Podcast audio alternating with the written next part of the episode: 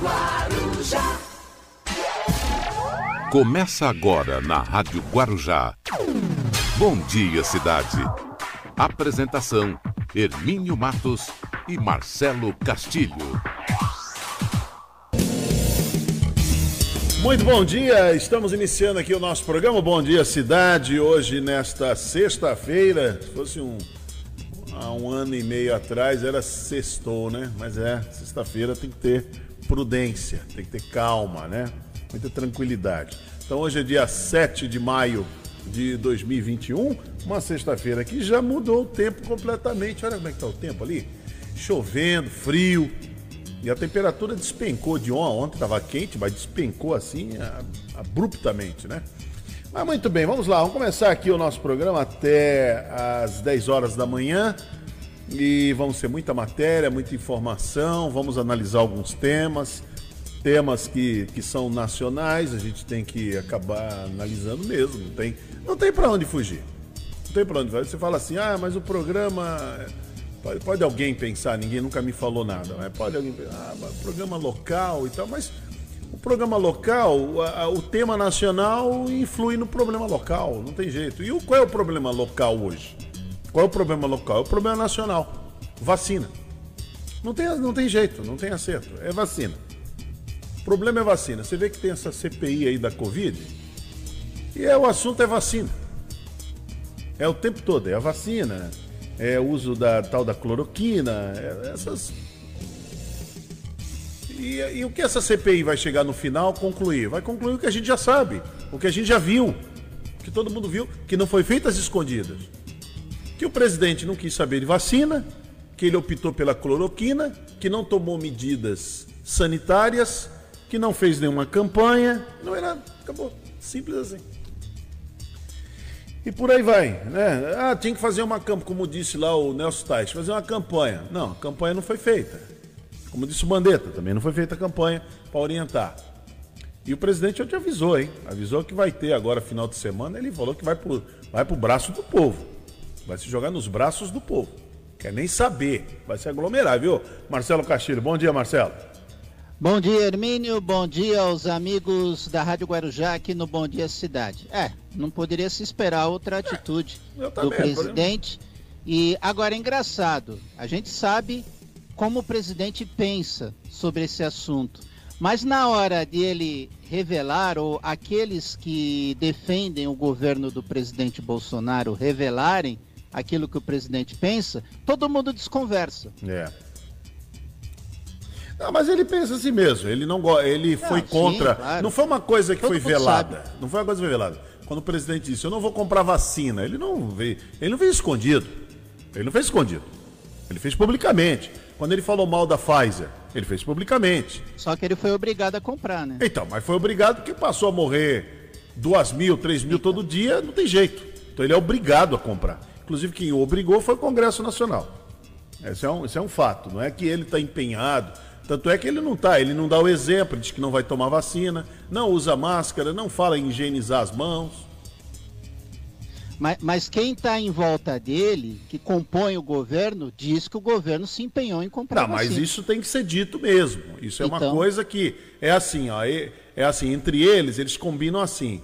Ó, o presidente vai fazer é um o que roteiro ele... de um filme, Hermínio. É, você vai fazer, o presidente faz o que ele quer e nós vamos fazer aqui, porque amanhã, numa responsabilização, o camarada vai lavar as mãos.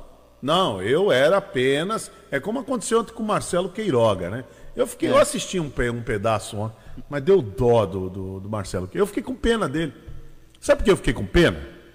Porque é o seguinte: um homem com uma carreira brilhante, um senhor com uma experiência fantástica, se meter num balaio de gato Ninguém obrigou desse, ele a aceitar o convite. É, ninguém obrigou. Mas se meter num balaio de gato desse, se meter numa uma confusão dessa. E não vai, não tem jeito, é gozado. Ele fala, o, o, ministro fala, promove uma coisa, o presidente faz outra, desautoriza completamente. E ficou ali o ministro. E outra coisa, o ministro está sem nenhuma informação. É. Está sem nenhuma informação. Ele não sabe nem quantas vacinas. Não, não sabe. Tem aí, já chegou?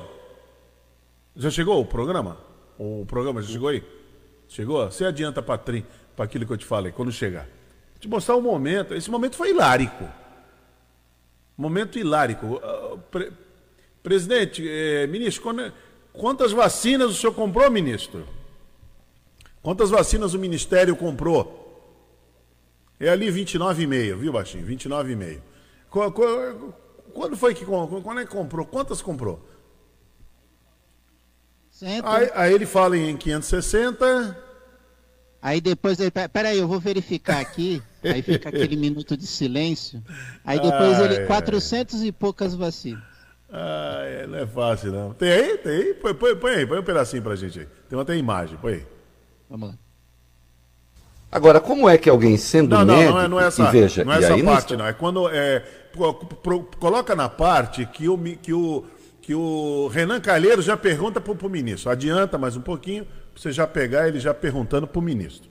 É a parte que ele pergunta para o ministro quantas vacinas ele comprou. Que esse é um trecho do, do é, então daqui a pouco o baixinho vai vai vai dá para saber. É, o ministro da é. Saúde não. É, não, não. não é, faz, faz assim baixinho, corta, corta o Marcelo, deixa só comigo para você ouvir sozinho aí. Isso. Você ouve sozinho não tem problema não. E aí o que acontece? É, é uma confusão. É uma confusão tremenda. É, é triste ver o ministro da Saúde não saber. Ele não tem informação. Aí vem um assessor ali também atrapalhado um assessor atrapalhado, também não sabe. É muito triste saber que o barco está na mão dessa gente, né? O barco está tá, o barco tá na mão dessa gente. É uma pena mesmo. Muito bem, eu avisar para vocês, estamos pelas redes sociais, é, canal do YouTube, Instagram, Facebook, também nos 1550 kHz da Rádio Guarujá. Estamos com a parceria com a, com a TV Guarujá Net Canal 11 e com a Guaru TV para Vicente de Carvalho. Já já tem o professor Luiz Paulo aí participando com a gente. E o tema é isso, o tema é o tema da vacina. Né? É o tema da vacina, que é um, é um assunto. Agora vamos aguardar quando o Pazuelo, acho que o grande dia agora vai ser o dia 19, se é que o Pazuelo vai, né? E o Pazuelo irritou ontem muitos senadores, porque vazou, vazou o encontro dele com o Onix Lorenzoni, né? Aí vaza o encontro dele com o Onix Lorenzoni. É um problema é um problema muito sério. Quer dizer, uma pessoa que está de quarentena, não está podendo ir lá na CPI, porque ele, ele ficou perto de pessoas que estão contaminadas, de repente ele, ele vai e, e aí recebe a visita do Onix Lorenzoni. É uma coisa chata, né? Os, os senadores ficaram irritados com isso. Ficaram muito irritados. É, é aí, baixinho, é aí, volta só um tiquinho só, é aí, é aí, é nesse ponto aí quando o Renan Calheiros pergunta. Quer ver? V vamos lá. Agora sim, pode soltar. Pode soltar. Pode soltar. Isto. Quantas doses estão efetivamente contratadas? Nós já falamos é, Não, acerca mas... dessa, da, do número de total de doses é, contratadas, né? Então, aqui, olha. 562 milhões 902 mil e 40 é, doses de vacina. Isso aqui é o calendário atualizado que está no site. Só um minuto, Rodrigo. Espera aí. Espera aí, então qual é o número exato? Qual é o número certo? Se por favor puder nos dar o número 430 exato. 430 milhões, senador. Pelo amor. Quatro. Olha que situação, Marcelo Garcia. Que situação. Que, que papagaiada. Que pastelão. Pois é. É isso aí. Saiu o Pazuelo e entrou o ministro Queiroga, que a gente até apostava. Pô, o cara é bom, hein? Talvez ele até seja na, na na profissão dele, né? Como médico, cardiologista, tem um histórico. Talvez seja uma pessoa muito muito eficiente, né? Um médico muito competente, já deve ter salvado muitas vidas. Mas, mas ele aceitou fazer parte desse governo, Hermínio, sabendo não sabe que nada, quem dá a diretriz é o presidente Bolsonaro. É, o, senhor fez, o senhor fez isso? Não sei. Não, também não sei. Mas como é que pode uma pessoa ir para o ministério e não saber. E não saber. E ele está como testemunha. O hein? senhor sabe quanto tem de, de, de, estoque de cloroquina lá? Não, não sei. Mas não foi lhe passado. Não, não, não, não. Se foi, eu não tenho. Que coisa, né? Impressionante. Não, primeiro ele falou assim, não, eu, eu já falei os números. Né? É, ah, quer ver? É 562, aí depois ele vai ver. Ah, não, mas um a cloroquina ele não sabia, ele não sabia que tinha estoque. Ah, é, é, pois sabia é. que tinha estoque. E, ele não sabia que foi distribuído, né? Não, não sabia. E outra coisa, é, ministro, precisa fazer uma campanha, porque está morrendo 3 mil por dia. Já viu aí, Baixinho? Quantos morreram ontem? Alguém sabe? Eu não vi ontem. Quanto é que foi, Marcelo? Você tem ideia aí? Você tem essa informação? Eu acho que foi 415, né? Não, não. Pô, quantos para morreram? Ah, no, do, é, do, tá. quanto foi? 2000? 2.550. Muita gente. 2.550. 2.550 pessoas. É muita gente. É. Quer dizer, morrendo uma média, vou fazer uma média, 3 mil pessoas por dia. Porque aí tem subnotificação. Com certeza tem. O número é muito mais alto. Então, do, morrendo 3 mil pessoas por dia no país. É o grande desastre. É. Qual é a campanha?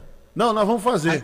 Agora, Hermínio. É... Qual, qual, é o, qual, qual, qual é o protocolo para passar para o povo? Qual é? Não, nós estamos fazendo. Havia, havia um programa de comunicação do Ministério da Saúde falando sobre o uso de máscara, sobre distanciamento social, não aglomeração. Né? Diálogo com estados e municípios, só que o presidente vai descumprir tudo isso. É, mas Não ele, adianta. É, mas ele, como ministro, ele tinha que fazer a parte dele. Ah, Agora, mas... eu. E a população eu, segue aí. Ah, eu achei que é ontem, eu achei que ontem o Marcelo Queiroga ficou numa situação complicada. Já, já, já, já ele vai receber o bilhete azul. Já, já. Para não dizer outra coisa, um pé. Daqui a pouco ele vai receber o bilhete azul. Mas o que, que ele podia fazer ontem? É, ele, ele, ele podia ter assinado a demissão dele. Ele já saía do ministério com a carta de demissão pronta. É claro. Deixava lá, na gaveta, pronta, assinada, datada, colocava a hora e bonitinho, deixava lá. E ia para a CPI. E se comportava como uma pessoa correta, uma pessoa de, de honradez, porque no final, da, no final da sua audiência, ele já teria que apresentar a demissão. Era simples assim. Porque como é que ele iria conseguir convi conviver? Era só isso. É triste, é muito, é, olha, é muito triste, é muito triste. O país podia estar passando por uma situação muito melhor, poderia estar enfrentando essa, essa crise sanitária muito melhor, com boas orientações uso de máscara, né? usar máscara, manter distanciamento, lavar as mãos, não se aglomerar. Podia estar fazendo tudo isso aí. Né? Uma, uma força, uma força-tarefa envolvendo. Não adianta dizer, ah, mas o, mas o Supremo tirou. Não, o Supremo tirou. Tirou com que a loucura que o presidente queria praticar não fosse aplicada nos municípios. Porque senão os municípios e estados teriam problemas muito maiores do, dos que têm.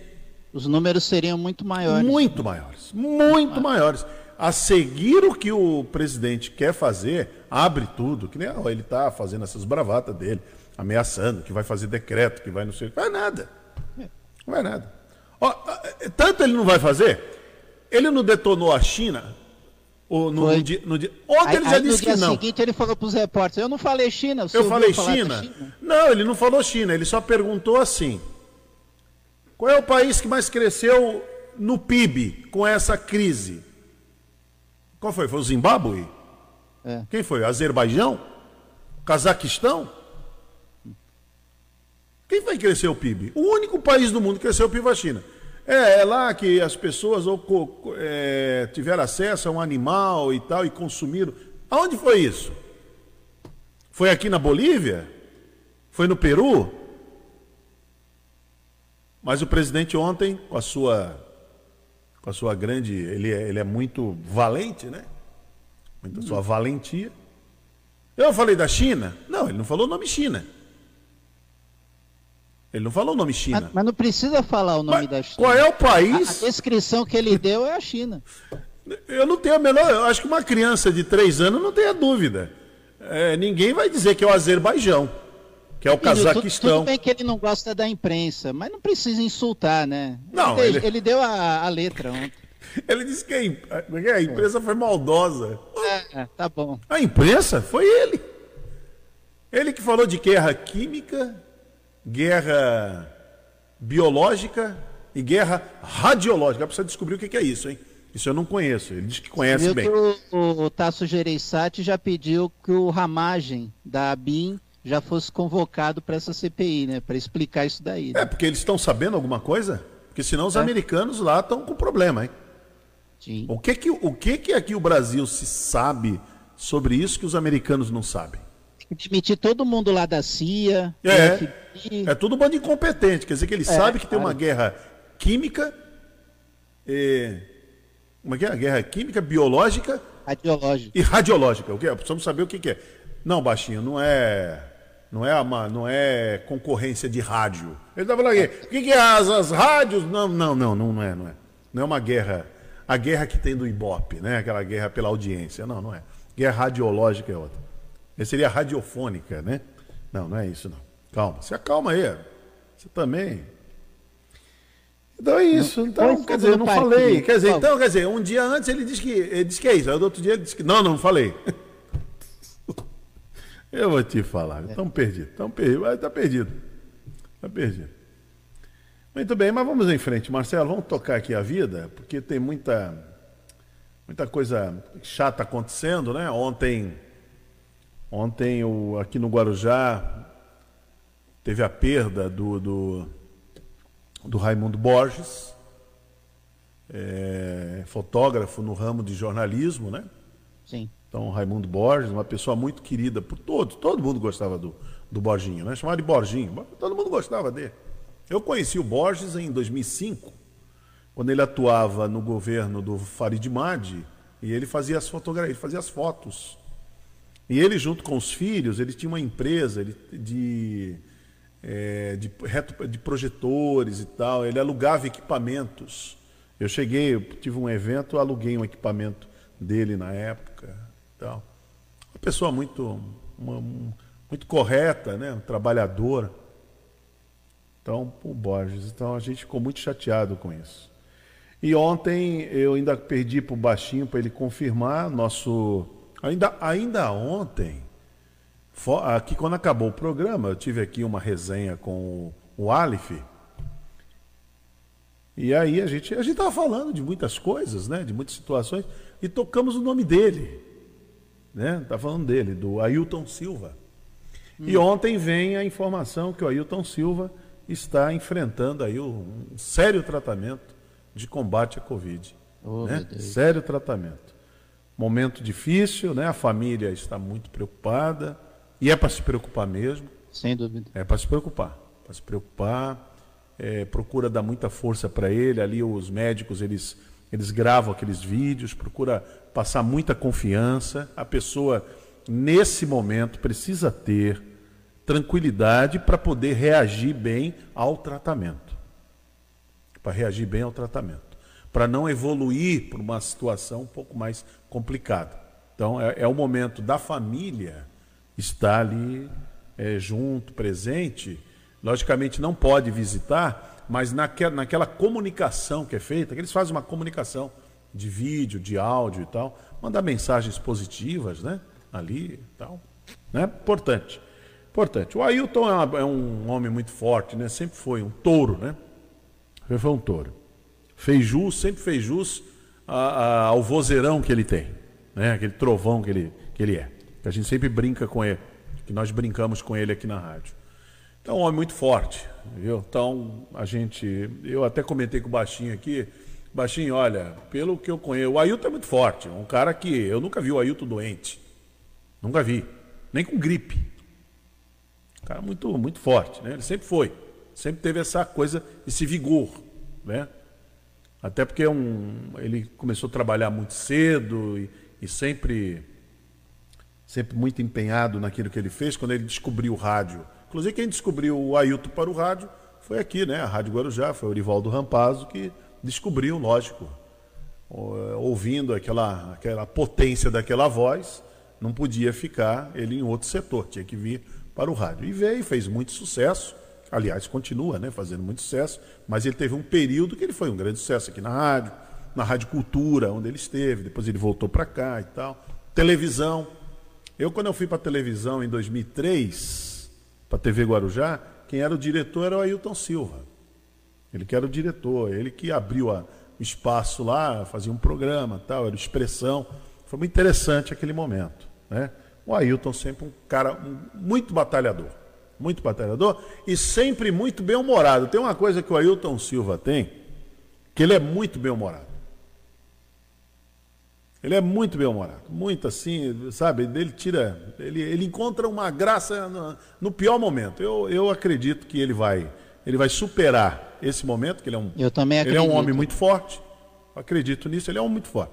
Ele tem um organismo, a não ser que nos surpreenda, mas eu acho que vai, vai, ele vai superar pela pela capacidade, pelo, pelo histórico. Aí eu vou entrar nesse ponto, do histórico. O vírus não quer saber dessa minha conversa aqui, não. Viu? Lamentavelmente. O vírus não quer saber. O, o vírus não quer saber de classe social, não, dessa conversa, nada disso. Tá nem aí.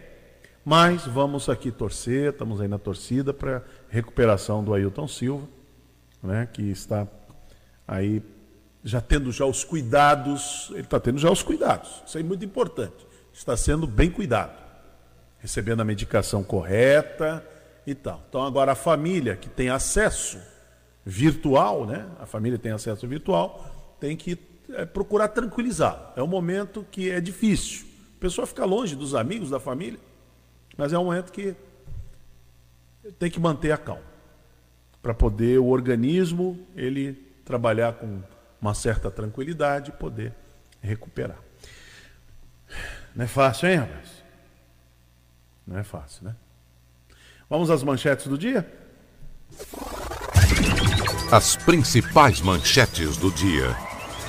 Olha, 8 e 27 vamos lá. Bebê preso dentro de mochila é salvo após chorar ao ser jogado em Matagal, na cidade de Mongaguá. Rio de Janeiro libera praia e bares sem restrições e reabre casas de show. Manobrista relata agressão ao pedir para cliente usar máscara. Isso aconteceu em Santos. Belo Horizonte começa a vacinar hoje pessoas com comorbidades. Jovem desaparece após entrar em carro de aplicativo a caminho de pagode, isso na Praia Grande. Comunicação do Ministério da Saúde previa ações descumpridas pelo presidente Bolsonaro. Animais marinhos transparentes aparecem em Praia Grande e fotos viralizam na web. Informação em blog aponta: General Pazuello queria falar depois de Van Garten na CPI e pode conseguir. Baixada Santista registra 265 novos casos e 31 mortes por Covid-19 em 24 horas. Nova cepa P.1.2 já está presente em 11 cidades do Rio de Janeiro. Na cidade de registro, é feito mutirão de vacina contra a Covid-19 para profissionais da educação e saúde. Começa amanhã, sábado. Santa Catarina julga hoje impeachment do governador. Às 8h29, estas são as principais manchetes do dia. E o Bom Dia Cidade já começou. Pelas redes sociais, canal do YouTube, Instagram, Facebook, nos 1550 kHz da Rádio Guarujá, o prefixo mais tradicional. São é, agora 75 anos em 2021 e também com a parceria da TV Guarujá, Net Canal 11 e da Guaru TV para Vicente Carvalho. Bom dia, cidade.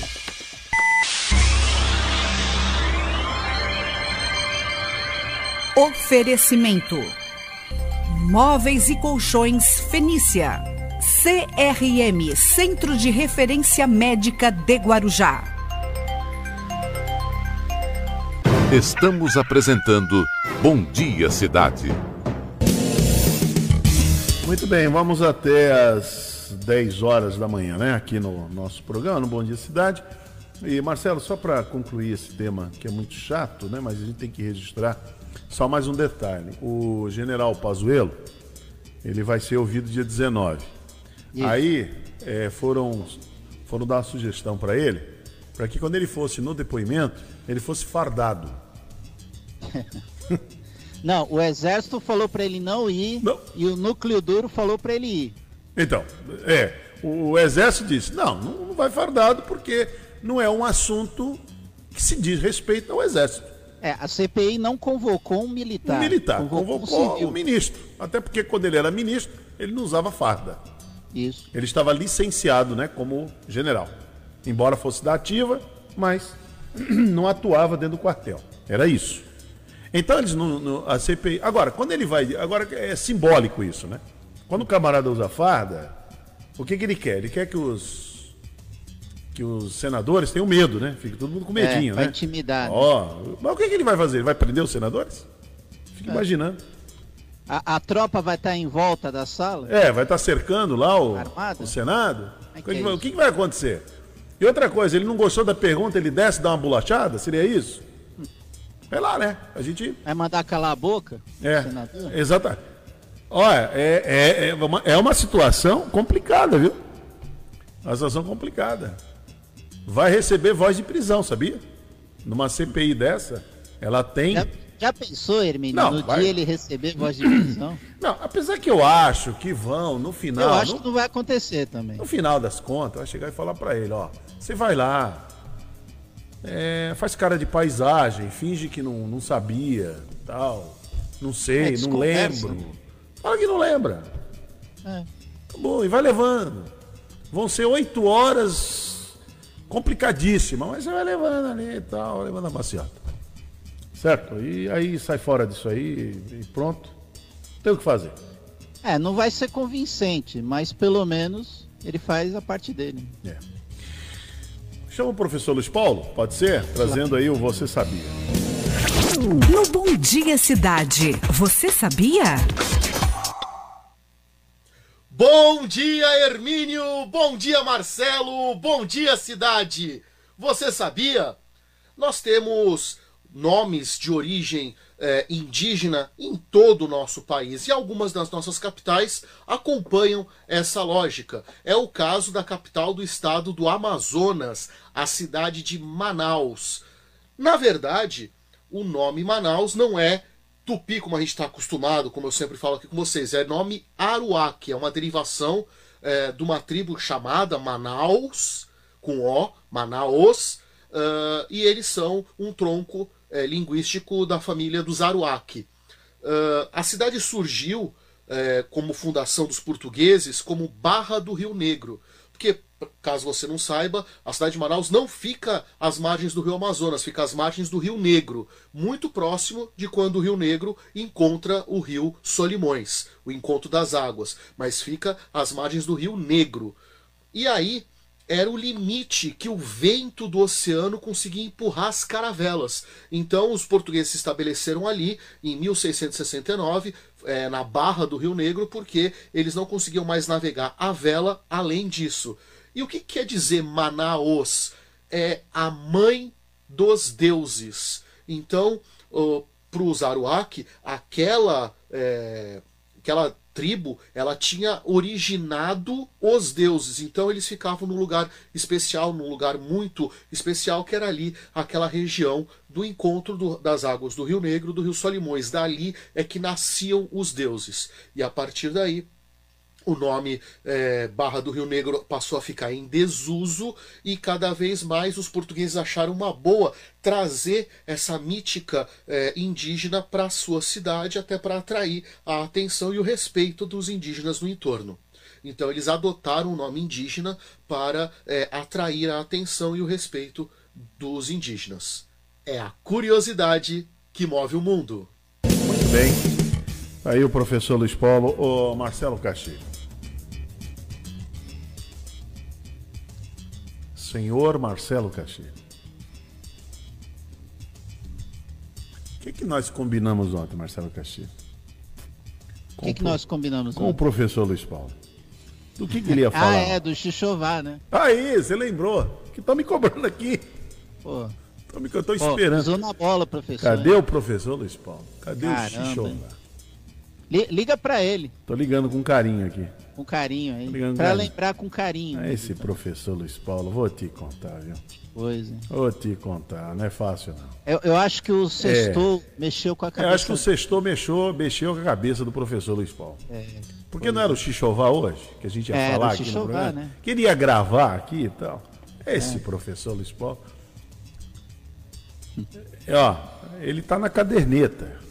Ah, ele tá na caderneta? Tá, tá lá do, dos, daquela turma, quando, quando for dado a intervenção. É, é caderneta ou ele, livro preto? Ele acha que vão me pegar e pegar ele primeiro. Entendeu? ele vai ter aquela conversinha aqui no pegar ele primeiro. Ô Hermínio, é caderneta ou livro preto? É, é deixa aí. Bom, 8h36, o Fernando Santos fez uma matéria muito interessante. Vamos acompanhar essa matéria do Fernando Santos. Vamos lá. Eu amo Itapema. Estamos aqui em frente ao letreiro em Vicente Carvalho, no querido Guarujá, onde essa moça linda aqui, a Gabriela Martins, modelo, também com certeza ama a cidade, inclusive faz questão de gravar aqui no coração de Vicente Carvalho para incentivar as outras pessoas e para contar um pouquinho da sua história, não é isso, Gabriela? Sim, sim, isso mesmo. Bom, você é a atual musa do Santos. Isso, eu sou a atual musa do Santos e estou competindo para o Musa do Futebol Litoral 2021. Beleza, então essa matéria aqui vai servir para que você, de repente, possa ajudá-la a conquistar aí o passo a passo dessa trajetória. Mas antes desse passo a passo, para ela chegar até onde ela está, ela já teve uma grande história, vai contar um pouquinho pra gente agora. Como é que tá no Instagram já pra galera te encontrar lá? Ó, meu Instagram tá Bimartins. Sendo procurado como Gabriela Martins, vocês já conseguem achar. Eu tô procurando patrocínios de lojas, empresas, é, pessoas que possam me ajudar, porque eu já procurei muito patrocínio aqui da Prefeitura do Guarujá, mas eu não consigo. Então eu tô atrás de lojistas, empresas que eu consiga apoio porque querendo ou não é um sonho meu, mas eu vou trazer mais um título para a cidade. Fechou. Então a galera que quiser uma fala de autoestima, de apoio, Bi Martins, assim também como os empresários que quiserem te ajudar de alguma forma, Bi Martins no Instagram. Isso, isso. Bi Chama Martins no Instagram. Só chamar no direct, qualquer coisa lá eu passo meu WhatsApp e a gente conversa e fica tudo certo. Então, por favor, deixa eu segurar aqui as suas duas faixas já.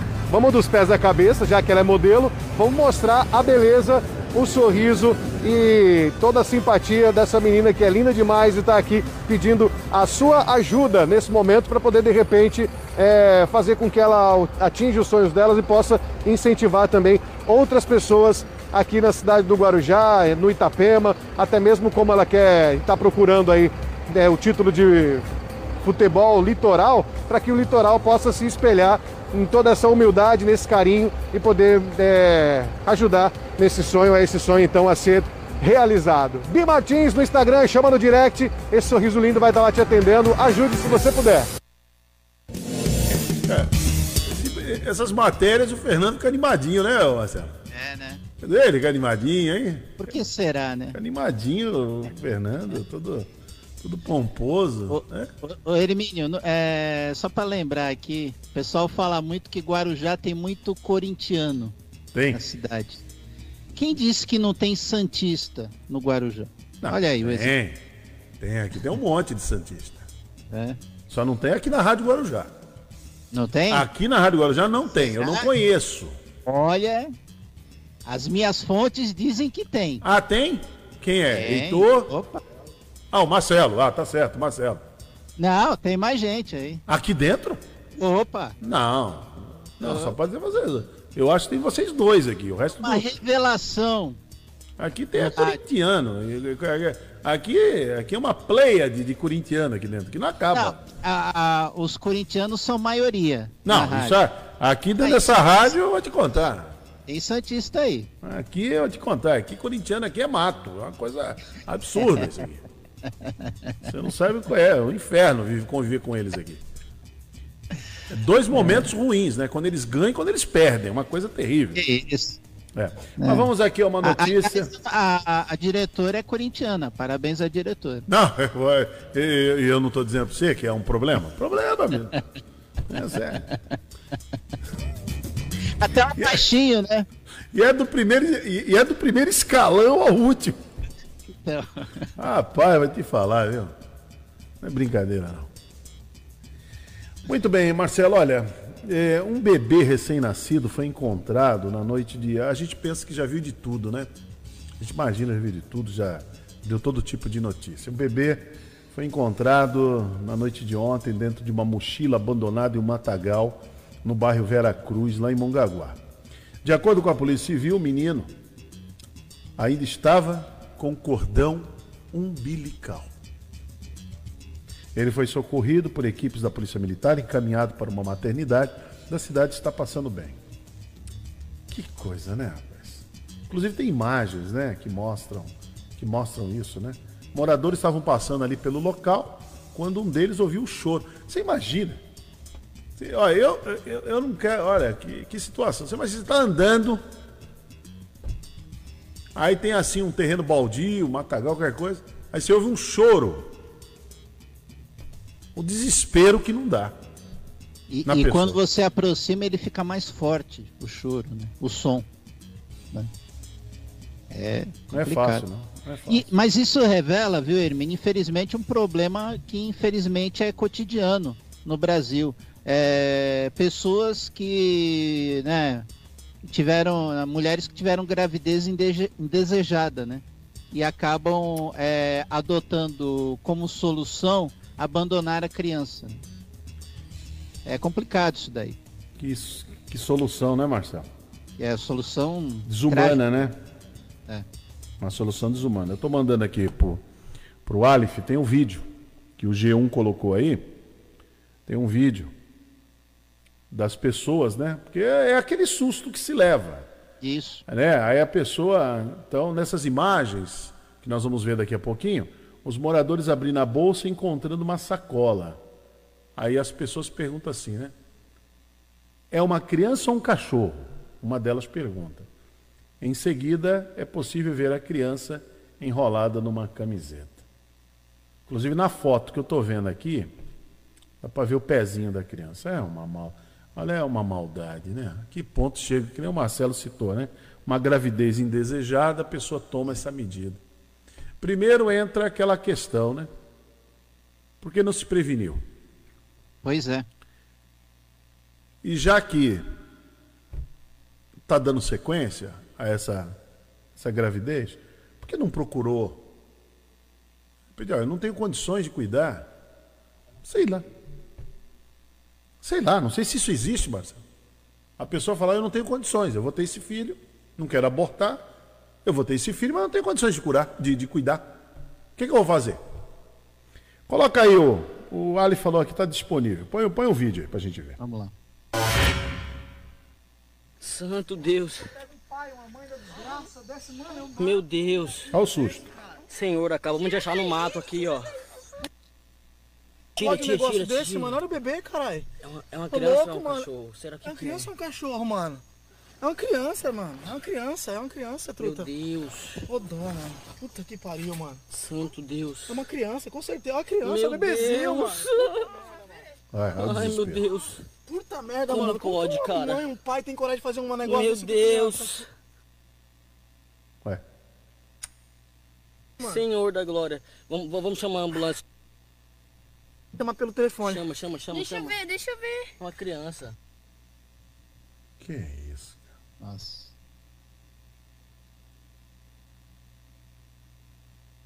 Olha lá. Tá com cordãozinho até, deram uma distorcida na imagem, né? Tá com cordãozinho umbilical. Ai, ai, ai. É mas, mas, existe, viu, Hermínio, alguns serviços públicos para de orientação a essas pessoas, né, que acabam tendo, passando por esse momento.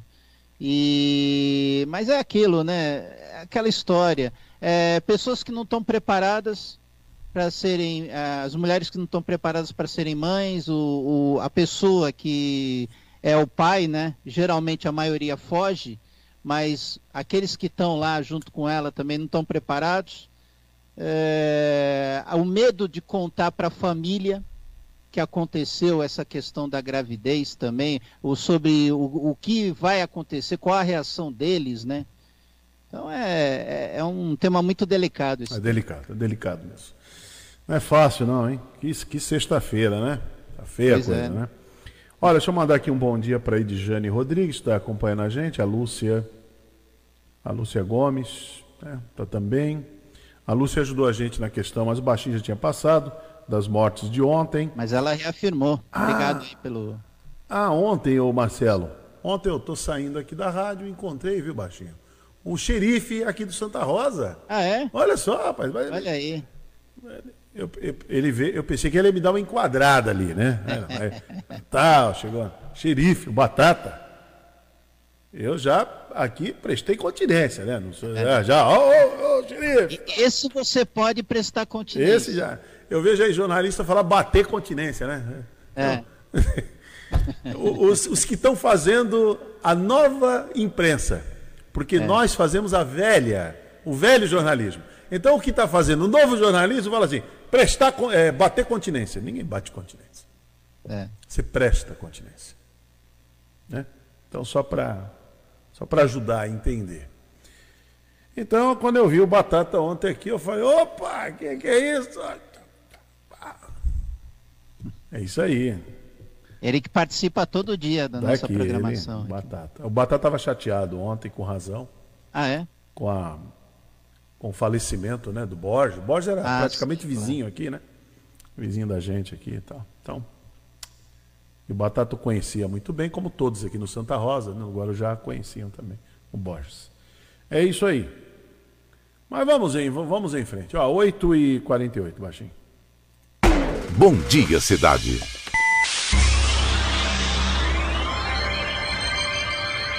Oferecimento: Móveis e Colchões Fenícia. CRM Centro de Referência Médica de Guarujá.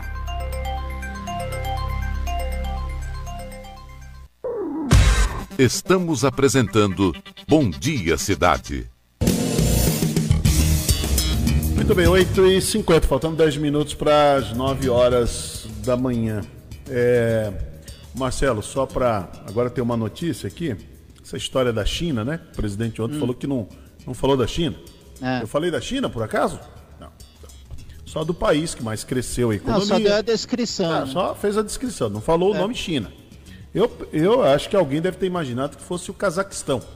É. Né? Talvez o, Quênia, Zimbábue, O- sei lá. Como é que é, é, o Hermínio? Presta atenção no que eu vou falar. Butão. Butão. É um botão. É um país. Aí o que está acontecendo, né? O que está acontecendo hoje? O que, que vai ser acontecer hoje? O Paulo Guedes, Marcelo Queiroga e o novo embaixador, Hum. novo. é, é, não é embaixador, é o chanceler brasileiro. É, Carlos França, Isso. ministro das Relações Aí Exteriores. vão tomar, ma- pedir uma audiência com o embaixador da China. Isso. Parece que estava marcado já isso daí. né? É, mas agora foi acelerado, né? Tem que acelerar rápido, porque tem que dizer, não, não foi isso, não, não, não é isso. Você viu que o ministro ontem já tratou de desmentir, dizendo que a primeira notícia que ele recebeu é de que a- o governo chinês já havia liberado o embarque do- dos insumos, né? Para a fabricação É, da quanta vacina. atrapalhada, quanta atrapalhada. Pois é. Mas vamos lá. Olha, um- essa outra aqui também, vou te falar. É, é lamentável, mas acontece. Um manobrista de 29 anos relata ter sido agredido após pedir para que o cliente colocasse a máscara em um estacionamento em Santos. O nome dele é Gerson Rocha. Relatou que levou um soco e um chute. Imagens de câmera de monitoramento flagraram o ocorrido. O caso aconteceu num estabelecimento localizado no bairro do Campo Grande. Conforme conta aqui o rapaz, assim que o cliente chegou ao estacionamento, parou o carro, saiu do veículo sem máscara no rosto e seguiu para buscar o, o ticket. Ali o bilhetinho. Aí, abrindo aspas aqui ao rapaz, né, ao manobrista. Eu então solicitei para que colocasse a máscara, mas ele se recusou, saiu andando em direção à rua e retornou reforçando o pedido do ticket, ainda sem usá-lo. Reforcei que assim que ele colocasse a máscara, eu iria dar o ticket para ele, fornecer o ticket. Então, ele tentou retirar à força o ticket da minha mão com a máscara toda torta. E na, em sequência desferiu um soco seguido de um chute. Aí saiu do estabelecimento falando palavrões, lógico, né? Isso tudo em menos de, de um minuto dentro do estacionamento. Era bom identificar né, o, o nome dessa pessoa, né? Para se tornar público quem é essa pessoa, né? A imagem dele foi gravada. É. Um proprietário do estacionamento relatou que as imagens de agressão fi- ficou sem acreditar, ouviu as imagens, ficou sem acreditar. Né? É, não é fácil. Viu, Hermínio, esse caso já foi registrada a ocorrência na delegacia eletrônica pela internet e por meio de nota, a Secretaria de Segurança Pública já afirmou que o boletim eletrônico ainda está em análise e o autor das agressões não foi localizado depois é. do ocorrido. É, tem que procurar ver no ticket ali a placa do carro, saber, porque de repente, de repente é um desembargador. Será? Né? É, de repente é um desembargador, é, é uma autoridade, não é isso? É, será que ele quis dar carteirada? De repente é alguém que se acha que é melhor que todo mundo. Não lembra do desembargador aí, o... Sim. Aí lá em Santos? Claro. E ofendeu lá os. De repente é alguém assim. É um, é. é um grande de, empresário. Depois ele diz que sofre, né, de problemas, né, de É, saúde, depois vai dizer que sofre problemas mentais, né, problemas é. mentais não, emocionais. Emocionais. Né? Eles costumam dizer isso. Então, toma um remédio controlado. É. Aí eles começam a usar remédio controlado, de um dia para o hum. outro. Mas aí são esses, são esses que de repente é, é uma pessoa bem sucedida, né? uma pessoa que, que tem bons relacionamentos, é enfiado dentro da sociedade civil organizada, gosta de ser tratado com deferências. Que deveria com, de ter uma educação com títulos, muito melhor do deve que a maioria títulos, do país. Ô Marcelo, esse tipo de gente, ele deve ter títulos dentro da sociedade civil organizada. Sim. E gosta de ser tratado com toda deferência, sabe? Reverências. Bajulação. Bajulação. Gosta? Põe o vídeo aí. Põe o vídeo pra gente ver. Vamos ver o vídeo.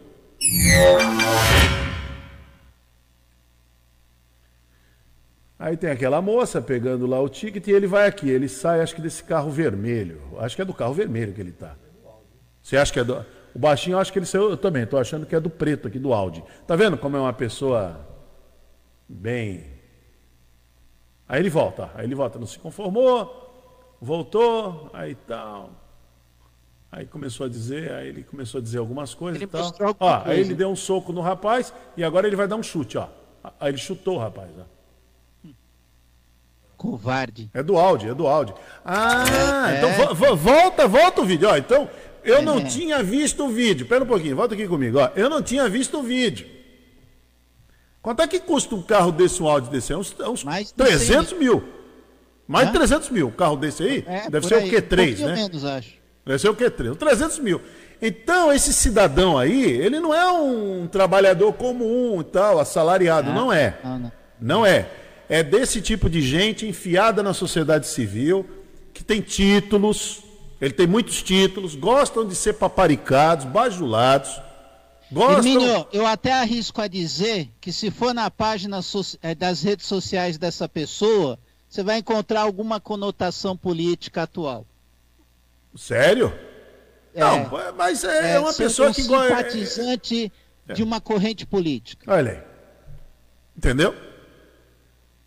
Pode ser, pode ser. Seja um, um patriota fajuto. No mínimo devia estar na Avenida Paulista no dia 1 de maio, isso aí. É. Exatamente. Pedindo intervenção, intervenção militar. militar. É. Intervenção militar. Pois é. Porque o dia que o militar pedir para ele botar a máscara ele não colocar, ele vai ver o que, que o militar vai dar na orelha dele. É. Né? Fecha, fecha o STF, fecha o é. Congresso. Deixa ele vir com essa conversinha. É. Põe a imagem de novo aí.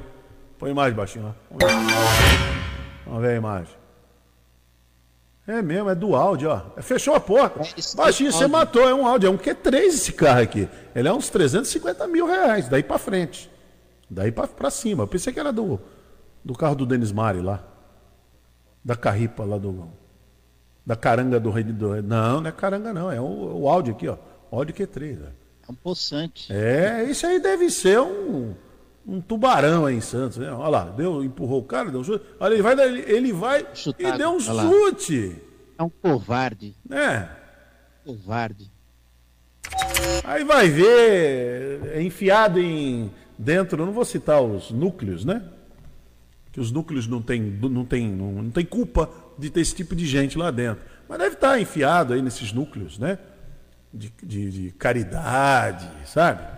E tal. Não, Isso é que é pior, Hermínia. É. Pessoas com esse tipo de comportamento estarem envolvidos nesses movimentos de caridade. É, estão mesmo, mas estão. Normalmente eles estão. Quando você vai puxar, eles estão. Eles são é, deve ser um profissional liberal, deve ser um empresário, sei lá. Ou deve ser é. alguém, ou deve ser alguém do, do judiciário, deve ser alguém ligado assim e tal. Era interessante. Menino, nessas horas, quando a pessoa estivesse se apresentando em eventos de caridade, tinha que mostrar esse vídeo, o comportamento dessa pessoa. Agora, você vê que situação ali, né? Ele fez isso porque ele tem muito poder. Você veja bem, porque ele tem poder. E, e se o rapaz lá resolve, tá num dia infeliz, e ele resolve reagir, hein? Ou ele está armado. Não é verdade? É assim que são desenhadas as tragédias. As tragédias. Põe de novo o vídeo, baixinho. Põe de novo. Eu não, eu não, ó, eu imaginei que ele era dono daquela caranga que o Denis Mari tem lá. Mas ah, não. não. Ele é desse Audi Q3 aí, ó. Ele custa 300, sim. Eu vou viver, viu? Eu vou o valor aí, ó. Baixinho, do Audi Q3. Quanto é que custa? Lá, ele saiu do carro. Olha lá, sai do carro. Tá indo lá na cabine. Ele se acha, né? Ele é o dono de, da é. cidade, deve ser um cara e tal. Sou amigo de não sei quem, sou amigo tal. Aí ele voltou inconformado. Carro, né? Ó, era só colocar a máscara, só isso. É. Mais nada. Não, voltou. É. Aí ali deve. Ele deve ter mostrado uma carteira qualquer. Ó, Ó deu, né, tal, dou um chute. Vai dar um chute agora. um chute, volto pro meu carro, meu carro. Parabéns. É isso aí. Parabéns para esse covarde. É isso aí. É. Quanto é o carro? 300? Aí, 300 pau. Olha lá, 300 ah, tá pau. na faixa, Hermínio. 300 pau. É porque é assim, Baixinho, depende do modelo. Depende do modelo. A gente sabe qual é o, qual é o, o, o que que tem. Ele começa, normalmente esses carros assim começa com 260, 270 e vai indo até 300. Você encontra esses carros por 300 mil. É isso aí. E mesmo que for 260 é caro, hein? É o preço de um apartamento. Sem dúvida. Então é isso. Lamentável. É lamentável uma coisa dessa. Lamentável. Muito triste. É, não é fácil não. Muito Espero bem, nove... que não demore muito, né? Esse, essa investigação. Não, seria bom que identificar, só para a gente saber. É, para a gente saber o perfil. Porque tem um perfil. O cara que faz isso, ele tem um perfil.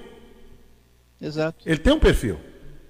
Eh, se achar melhor que os eu, outros. Eu acredito, viu, Hermínio, que dê até para pegar a placa do carro é, dele. É, é, praticante de fake news.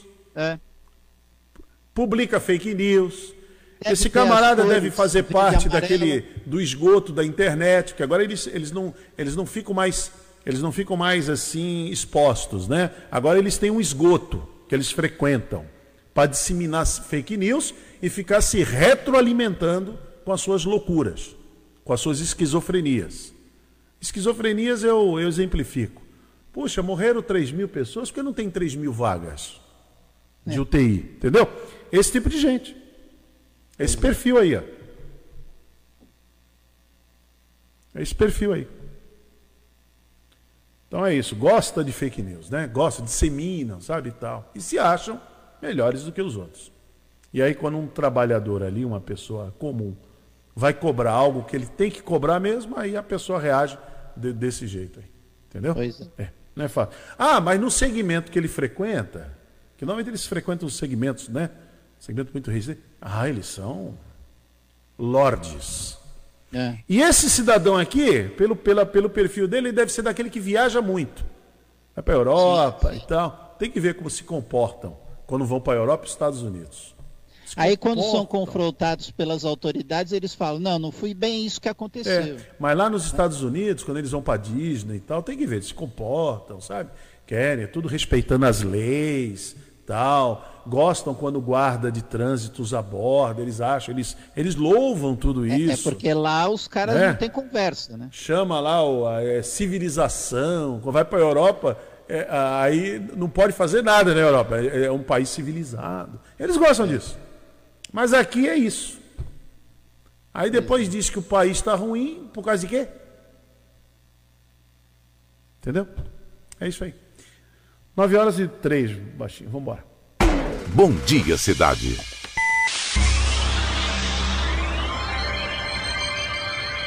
Oferecimento: Móveis e Colchões Fenícia.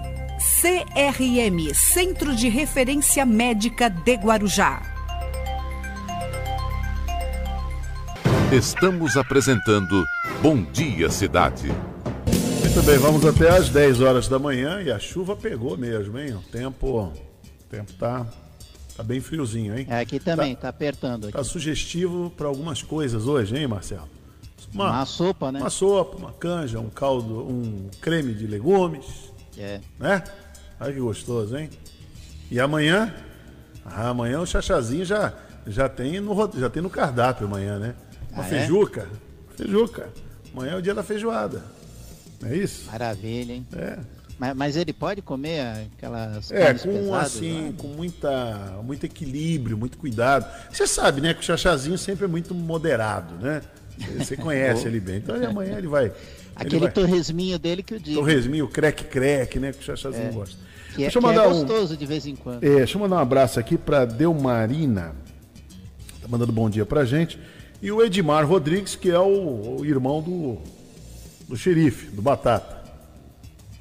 Ele diz: Bom dia, Hermínio. Estou triste hoje, pois um fotógrafo que trabalhou com vocês se foi por conta dessa pandemia. Edmar, eu não sei se o Borges trabalhou aqui é, comigo. Eu, eu era amigo dele. Agora eu não sei se ele trabalha. Acho que ele não trabalhou aqui na rádio. Só foi num período que eu não estava aqui, se o Borges passou por aqui. Mas tudo bem, tá válido, né? Tá válido. Vamos, vamos em frente. Vamos em frente aqui, ó, Marcelo. Vamos o... lá. Tá tendo umas reformas muito boas lá no Tejereba, não tá? E ah, o Fernando, tá Fernando Santos foi lá conferir. Vamos acompanhar? É dado início à entrega de mais um campo na cidade do Guarujá. É gramado artificial, grama sintética. E a gente vai conversar sobre essa oportunidade de treinar num campo como esse, não só aqui, como em outros lugares que foram entregues, com autoridades da cidade para você entender um pouco mais. É grama sintética do Guarujá? Bora jogar? Lança aí para mim! Então, a Secretaria de Obras, né, mais uma vez, junto com a Secretaria de Esporte, é, olhando como a gente sempre faz para todas as áreas. Então, esse já é o terceiro campo de grama sintética que nós estamos entregando para a Secretaria de Esporte. Entregamos Moarama, Boa Esperança e agora dentro do ginásio Tejereba.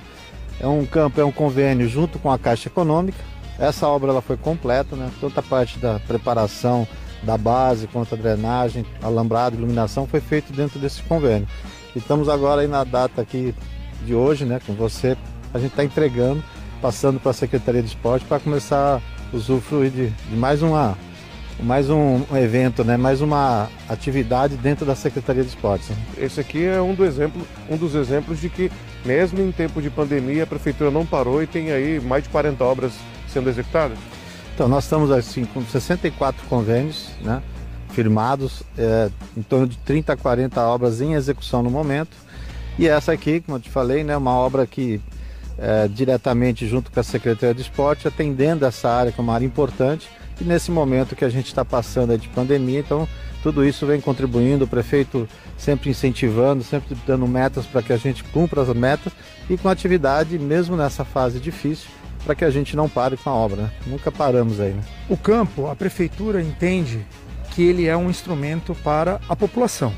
Então ele é, uma, ele é feito em praça, para as pessoas poderem recrearem, se divertirem, é, formalizarem dentro de seus bairros a organização para a utilização do mesmo e assim as crianças, os jovens, os adultos, os idosos terem um lugar para brincar.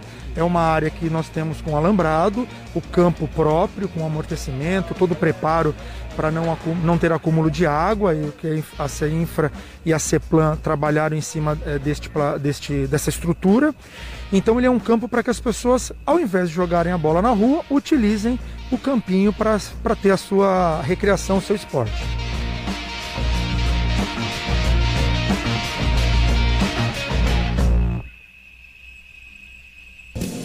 Muito boa, importante, importante essa, essa reforma apresentada aí pelo, pelo secretário, né, Adilson de Jesus, Oi, também o secretário de esportes, o José Roberto Galvão. Diga lá, Marcelo.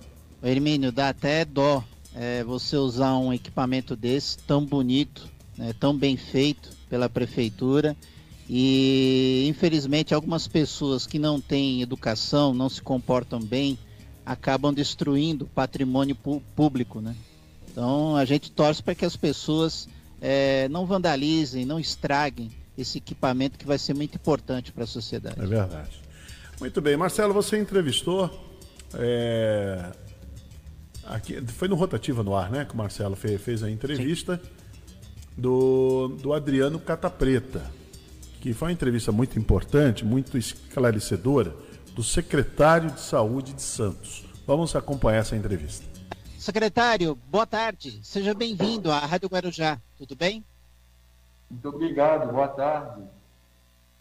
Perfeito, então. O assunto é, não poderia ser outro, secretário, a Covid-19, né? E também falando sobre campanha de vacinação, mas antes de entrar na questão da vacinação, eu queria que o secretário pudesse traçar um quadro da Covid-19 na cidade em termos de casos, em termos de ocupação de leitos? O que, que o secretário pode falar a respeito?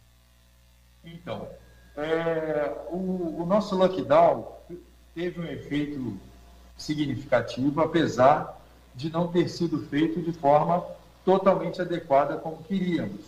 Né? Mas, assim, 15, 20 dias depois do lockdown, nós já tivemos uma diminuição do índice de internação, da taxa de internação, de 44%.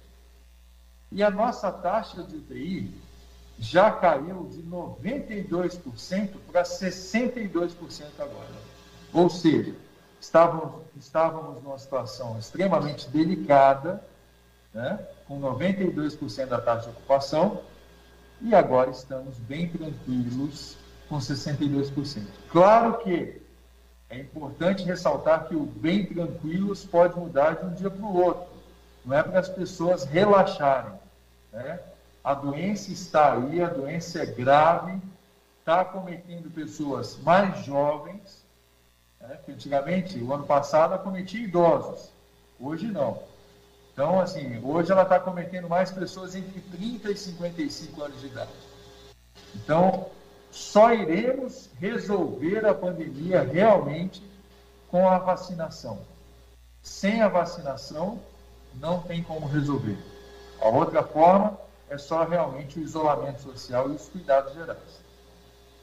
Perfeito, então. E, secretário, é, quando a segunda onda veio com força, né, e no começo desse ano, é, a prefeitura chegou a cogitar a volta dos hospitais de campanha ou não? Na verdade, a gente não fechou o hospital de campanha, né? você ter ideia, é, no começo do ano passado, começo de 2020, a gente tinha 96 leitos de UTI na cidade. Hoje a gente tem mais de 450 na cidade.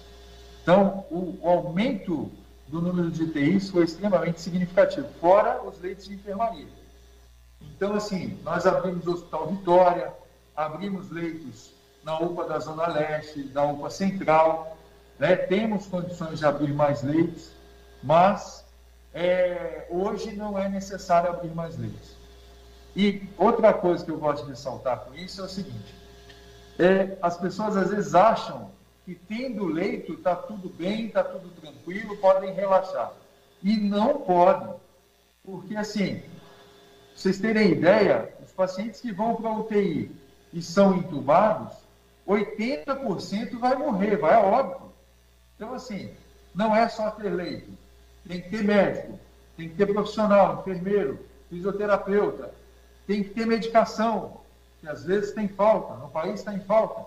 Então, assim, é muito mais delicado. A população tem que manter as medidas. É verdade. O secretário tocou num assunto muito importante, né? A questão de se seguir as recomendações sanitárias, né? Até porque o Brasil enfrenta essa crise da aquisição e a distribuição de vacinas, né, principalmente para os municípios. Além das vacinas, a questão dos medicamentos que compõem o kit de intubação para os leitos de UTI também é um outro problema enfrentado pelos municípios. E, e é aquele negócio, né? É, é melhor prevenir do que remediar, não, secretário? Com certeza. Eu sempre falo que as pessoas têm que ter essa consciência. Mesmo que tenham o leito, com a medicação, igual eu falei, com um profissional, o risco da doença é muito grande, a letalidade está muito alta. Então, assim, é um vírus altamente transmissível e é um vírus agora com a letalidade muito alta. O vírus mutou, né? O vírus modificou do ano passado para cá. Agora, a gente vê cada dia mais que a vacinação é a solução. Qual o problema da vacinação em Santos? É não ter a vacina. Santos chega a vacinar mais de 10 mil pessoas num dia, num único dia. Se tivesse a vacina né, de forma é, é, contínua e suficiente, teríamos vacinado a população inteira, primeira e segunda dose, em dois meses e meio, três meses, no máximo. Né? Mas, na verdade, a falta de vacina é um problema mundial. Agora, o detalhe da vacina também foi a gente observar que idosos acima de 82 anos diminuiu extremamente o índice de internação desses pacientes. Então, a Coronavac tem uma eficácia em torno de 56%, mas isso para a pessoa não pegar a doença. Mas quem pega, dificilmente vai para a UTI, se vai para a UTI, não entuba e não vai a óbito. Então, a nossa grande solução realmente é a vacinação. Sem dúvida. Ah, secretário, é só para confirmar, então, pelo que eu entendi, né, e quem nos acompanha também aqui no Rotativa no Ar, é, a cidade de Santos hoje não tem estoque de vacinação, está aguardando chegar mais remessas, é isso? Não, nós temos ainda estoque, né? nós temos agora AstraZeneca. Claro que assim, Santos tem uma particularidade. Com essa velocidade de vacinação, a gente também não guarda a vacina. Então a vacina chegou ontem à noite, hoje cedo está nas policlínicas e nos grandes postos para vacinar. Santos está sempre em torno de 30 a 31 postos de vacinação. Tem um, é, sete grandes postos, que são em ginásios, igrejas. Tem também o drive-thru, que geralmente no primeiro dia da vacinação de cada grupo tem o drive-thru na Arena Santos. E tem 23 policlínicas vacinando. Então, assim, é, a nossa velocidade é muito alta. Então, a gente recebe aí do Estado 15 mil vacinas. Para nós dá para um dia e meio, né? dois dias no máximo. Claro que depende da procura da população. Mas a gente sempre fala o seguinte: é, a pessoa está naquela faixa etária contemplada para vacinar no momento, vá para se vacinar. Outro detalhe: não é para ter um preconceito contra a vacina da AstraZeneca, a de Oxford. Ela, a primeira dose, tem eficácia já maior do que a Coronavac, em torno de 67%. É uma vacina segura, não tivemos nenhum caso de efeito colateral grave. Ela, sim, da vermelhidão, que é o eritema local, da dor local, da febre no primeiro e no segundo dia, mas são efeitos colaterais pequenos diante da eficácia da, da vacina. Adriano Catapreta, secretário de Saúde de Santos, conversando conosco aqui na Rádio Guarujá, nos 1550 e também pelas redes sociais, principalmente pelo Facebook, Rádio Guarujá AM 1550. Então, o secretário acabou de nos confirmar aqui, é, quando a, a, a, última faixa etária que a cidade vacinou foi que faixa etária, secretária? A partir de que idade? 63 anos. Perfeito. está sendo planejado tá. agora, caso chegue é, o número compatível para as próximas faixas etárias, planejar a próxima campanha, não, secretário? Exato prevista para amanhã, inclusive, 60, 61 e 62. Outra coisa que a gente sempre fala, é, você tem 60, a gente fala 63 anos ou mais. Quem tem 70, 80, 90 que não vacinou pode vacinar. Outra coisa também, é, a pessoa tem que ficar muito atenta para o cartão de vacinação do Covid para a segunda dose. Existem pacientes que não estão indo tomar a segunda dose. Claro que a gente tem todo um esquema para isso, a gente tem a busca ativa do paciente, liga para o paciente, se precisar, vai à casa do paciente, né, os nossos agentes, mas assim, é muito importante atentar para não perder, não deixar de tomar a segunda dose. Perfeito. Então, só para entender, então, é, as vacinações acontecem nas unidades de saúde do município e em pontos é, estipulados pela prefeitura, é isso? É, no nosso site tem tudo isso direitinho. Geralmente são 23 policlínicas de 31 que a gente tem, 31. E, além disso, a gente tem sete grandes postos de vacinação e o drive-thru sempre no início daquela faixa etária. Perfeito, então. E além da campanha de vacinação contra a Covid, secretário, o pessoal está perguntando sobre a campanha da gripe, da, do, da vacina da influenza. Como é que está essa questão da vacinação contra a gripe? É, está sendo feita essa vacinação na cidade? Está sendo feita, só que o Estado, quem sempre monta o cronograma, estipula quem será vacinado, é quem fornece a vacina, que no caso é o Estado. Então, assim, a vacina agora para a gripe não contempla idosos ainda. Contempla gestantes, puérperas, crianças de seis meses a seis anos de idade incompletos e profissional de saúde. Então, assim, só essas pessoas hoje ainda têm direito à vacina da gripe. Perfeito, então. ainda vai. Também, desculpa. A gente pede também que, se puder levar as crianças na policlínica, é melhor, tem a maca para acomodar melhor essa criança, porque a criança geralmente precisa de um suporte maior para ser vacinada. Então, então a vacinação contra a gripe, secretário, ela ainda para as idades mais é, para a fa faixa etária mais idosa, ela será ainda definida uma data e, é. e, ainda vai se definir a chegada de mais doses, é isso? Isso. Na verdade, já tem uma previsão para 11 de maio. Tá? Per... Mas ainda não chegaram as doses, etc. Perfeito, então. É, a cidade de Santos, secretário, o, a, o sistema de saúde ele tem um serviço, por exemplo, para as pessoas com idade é, elevada, idosos, que têm dificuldade de locomoção, a vacinação em atendimento domiciliar? Sim, nós temos o nosso CEADOME, que funciona muito bem. Nossa coordenadora lá é a Rúbia, queria até agradecer a equipe dela. Que é o seguinte, a gente, as pessoas que não têm mobilidade vão, claro que sempre respeitando a faixa etária que está a vacinação. Pessoas acima de 63 anos hoje podem se cadastrar na policlínica, quem já não está cadastrado no nosso é, atendimento domiciliar e pode receber essa vacina em casa. E, em qualquer policlínica, é isso? A policlínica do bairro onde ela mora. Ah, perfeito. Tá? Então funciona bem é, e tá sendo bem, estão sendo bem assistidos aí. Muito bem, então. Então, secretário, vamos aqui é, reforçar essa questão da vacinação, né? A vacinação que é, vai voltar a ser é, aplicada ainda essa semana, é isso, secretário? Não, ela não para, né? Não para. Hoje estamos vacinando 63 anos ou mais. Amanhã vai começar 60, 61 e 62 anos. Perfeito. Então, o, o estoque de vacinas para Covid é, é, ainda necessita de reforço ou ele é suficiente? Não, na verdade, a gente tem aproximadamente uma população de 430 mil habitantes. Né?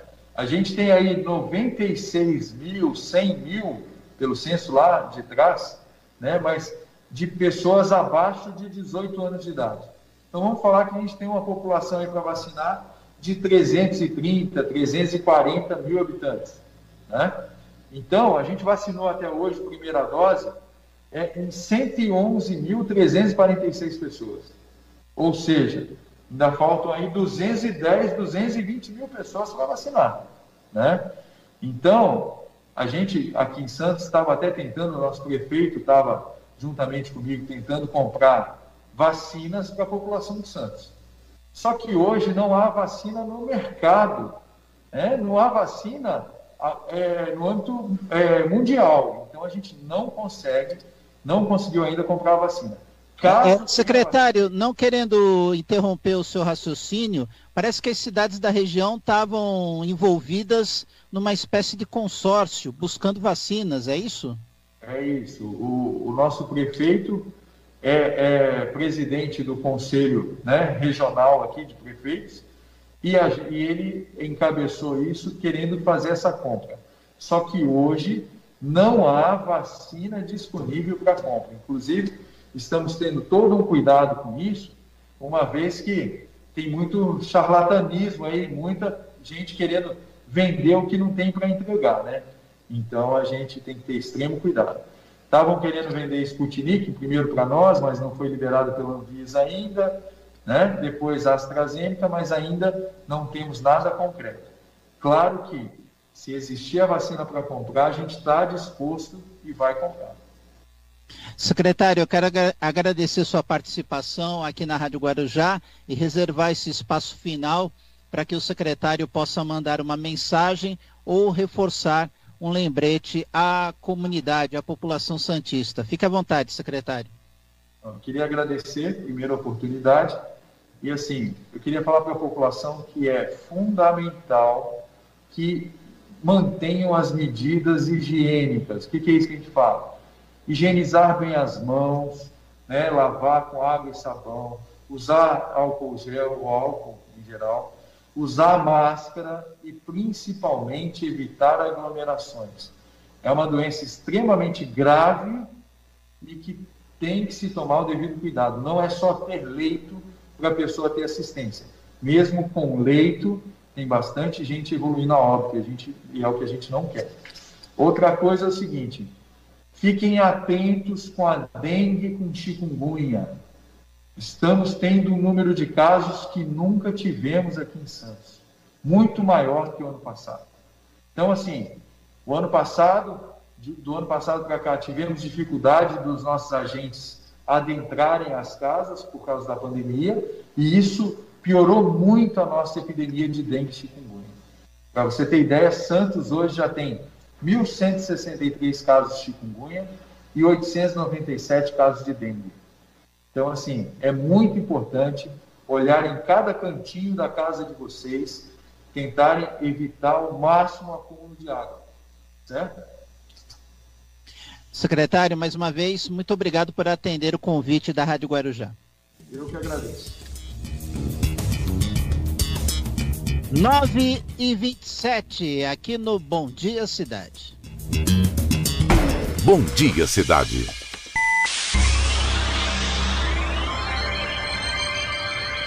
Oferecimento: Móveis e Colchões Fenícia. CRM Centro de Referência Médica de Guarujá. Estamos apresentando Bom Dia Cidade. 9 horas e 30 minutos, você confere o Bom Dia Cidade aqui nos 1550 da Rádio Guarujá, também pelo nosso Facebook, Rádio Guarujá AM 1550 e também pela transmissão da TV Guarujá, canal 11 da NET e também pela Guaru TV para toda Vicente de Carvalho. E essa notícia vem de Bertioga, uma escola estadual foi alvo de criminosos na cidade e teve aparelhos eletrônicos furtados na madrugada de quarta-feira. De acordo com a Polícia Civil, foram levados 72 notebooks, seis computadores e uma TV de 32 polegadas de, da unidade educacional. Ninguém foi preso até o momento. A escola estadual William Aureli, que fica na rua Antônio Giraud, no bairro Jardim Rio da Prata, e de acordo com a Secretaria de Segurança Pública, a vice-diretora da unidade compareceu à delegacia da cidade para relatar o ocorrido. A profissional informou às autoridades que, quando os funcionários chegaram pela manhã, verificaram que o portão do estacionamento e de acesso à escola estava sem os cadeados e que a porta da sala de informática estava quebrada. O caso foi registrado como furto na delegacia sede de Bertioga, onde segue sendo investigado pela Polícia Civil. Em nota, a Secretaria de Educação do Estado de São Paulo confirmou o furto. Segundo a pasta, além do registro de boletim de ocorrência, o caso também está inserido no Placon, o sistema do programa Conviva, que tem como principal objetivo monitorar a rotina das escolas da rede estadual. E a própria secretaria reforça que as escolas estaduais contam com parceria da Ronda Escolar, além do Gabinete Integrado de Segurança e Proteção Escolar, o GISPEC, que é composto por servidores da educação e da Polícia Militar e contribui para o planejamento de estratégias de segurança em toda a rede.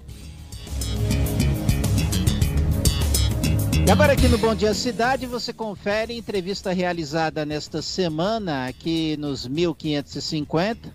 Eu entrevistei no Rotativa no Ar nesta semana o presidente do Sindserv, Sindicato dos Servidores Públicos de Guarujá, professor Zoel Garcia Siqueira. Professor, boa tarde, seja bem-vindo à Rádio Guarujá, tudo bem? Boa tarde, Marcelo, tudo bem? Mais uma vez é uma satisfação participar do teu programa, para que a gente possa aí estar tá informando aos nossos sócios aí da, das nossas situações aqui à frente da Secretaria, da, do Sindicato dos Funcionários da Prefeitura Municipal de Guarujá. Muito bem, então. E a, o sindicato está negociando aí a campanha salarial né, da categoria junto à prefeitura. Como é que está a situação de momento, presidente? Olha, Marcelo, esse ano está bastante difícil, não só em relação a essa pandemia, todos os, os municípios estão passando por uma situação orçamentária muito complicada, mas esse ano também nós estamos engessados por uma lei federal, a Lei 173, que dificulta um avanço pecuniar é, em relação à pandemia e, e, e, limita isso até dezembro desse ano. Então, nós estamos numa situação muito complicada. É o pior ano de, de discussão do dissídio. A gente está com grande dificuldade. Entendemos que é consequência dessa pandemia e dessa lei federal, mas realmente é uma situação bastante complicada. Perfeito. E, e, foi a primeira rodada de negociação, é isso, Zuel? É, nós praticamente concluímos a primeira rodada de negociação, né? mas nós manteremos essa assembleia em aberto, porque a, a prefeitura respondeu que nesse, nesse momento não tem condições de é, disponibilizar nenhum, nenhuma recuperação inflacionária e assumiu o compromisso de retornar a conversar com o sindicato até o final do segundo trimestre. Nós acreditamos que até o final do mês de junho nós voltaremos à mesa de negociação com a administração e estamos é, é, muito otimistas em relação a, a que a gente é, receba pelo menos uma, uma resposta positiva da administração referente principalmente, ou no mínimo, ao IPCA desse período aí, que é de 4% a, a 5%. Perfeito, então. Basicamente seria isso, né? A, a proposta da categoria em relação à recuperação salarial. É, a proposta foi maior. Mas, como eu já disse aqui, a resposta da administração é que, com base na lei federal e com base na, na, na, situação orçamentária do município, como consequência dessa pandemia, nesse momento eles não têm condições de, de dar nenhum, nenhum benefício pecuniar em relação ao salário base. Nós teremos somente é, um aumento no nosso vale alimentação, que sofreu um aumento de 4,5%, vindo de 710 reais para 745 reais. E também a subvenção do plano de saúde, que sofreu um, um reajuste com base na Agência Nacional de Saúde de 8,4%, indo a 141 reais a partir do mês de junho. Essa, essa, esse aumento no Vale Refeição é a partir do mês de abril, vai ser retroativo ao mês de abril.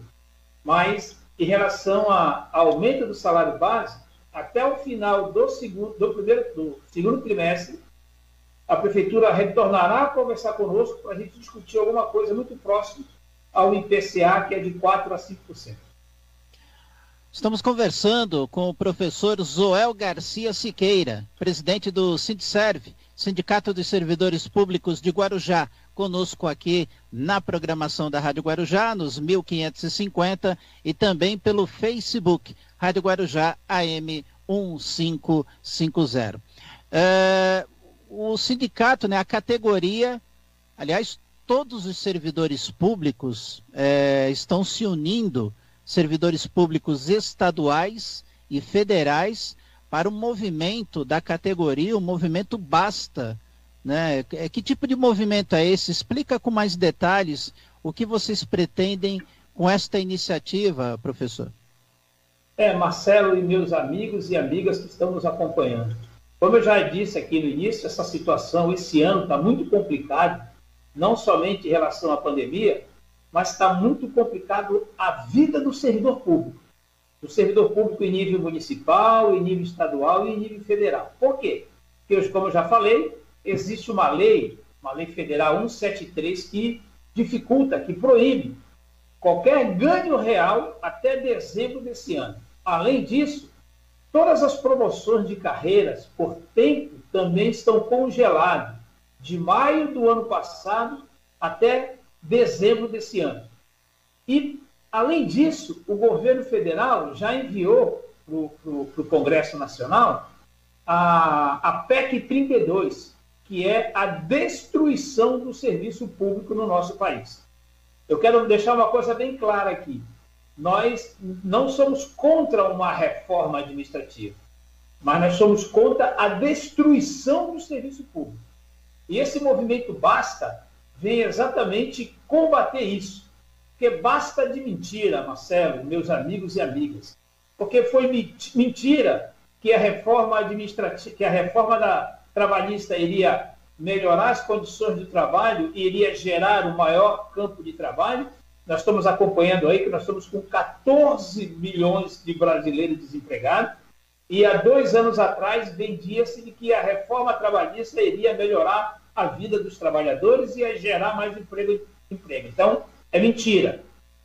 Assim também como foi mentira que a reforma da Previdência iria melhorar as condições previdenciárias iria melhorar a condição dos aposentados. Também é mentira. Então, basta de mentira agora com a PEC 32, dizendo que vai melhorar o serviço público. A PEC 32, se for aprovada do jeito que foi enviada para o Congresso, vai acabar com o serviço público. E um país com uma desigualdade social como é o nosso, é necessário nós termos um serviço público de qualidade. E que eles pretendem com essa PEC 32 é acabar com o serviço público. Então, esse basta, o que, que é? É uma união de toda a esfera pública contra esse martírio do serviço público que é essa PEC 32. E daí esse movimento, não é, Zoel? Aliás, é uma iniciativa dos sindicatos da região, não, Zoel? É, nós ficamos muito contentes, na realidade, Marcelo, é, Claro que esse basta é, é, é um movimento que surgiu em todo o nosso país. Só que desde o final do ano passado, desde o segundo semestre do ano passado, os presidentes dos sindicatos dos funcionários públicos municipais aqui da nossa região, aqui de Guarujá, Praia Grande, Santos, São Vicente Mongaguá, já estávamos fazendo uma manifestação é, e fazendo visita nas câmaras municipais para discutir essa PEC 32. E realmente, e isso aí foi o, o, o elo de iniciação desse basta em nível federal.